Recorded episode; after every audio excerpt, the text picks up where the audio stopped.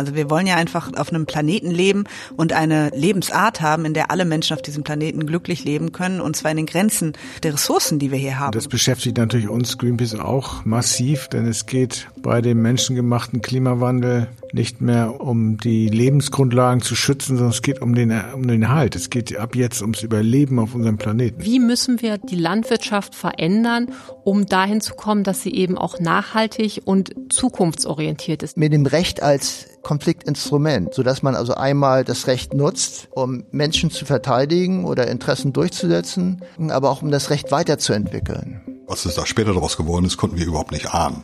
Ich habe niemals gedacht, dass man Leute bezahlen kann einfach von Spenden.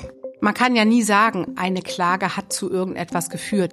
Aber insgesamt habe ich das Gefühl, dass die Herangehensweise, also die Nutzung des Rechts an der Stelle, um zu sagen, es ist eigentlich wirklich nicht in Ordnung, was ihr da macht, dass die auch in der Öffentlichkeit viel Zustimmung gefunden hat und zu diesem politischen Klima geführt hat.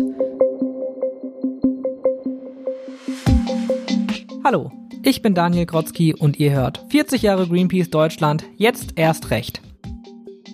Das eben gerade waren alles Menschen, die bei oder für Greenpeace in ihrem Bereich aktiv sind.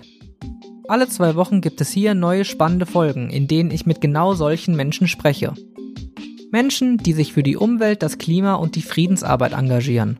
Sie alle haben gemeinsam, dass sie das verkörpern, wofür Greenpeace einsteht.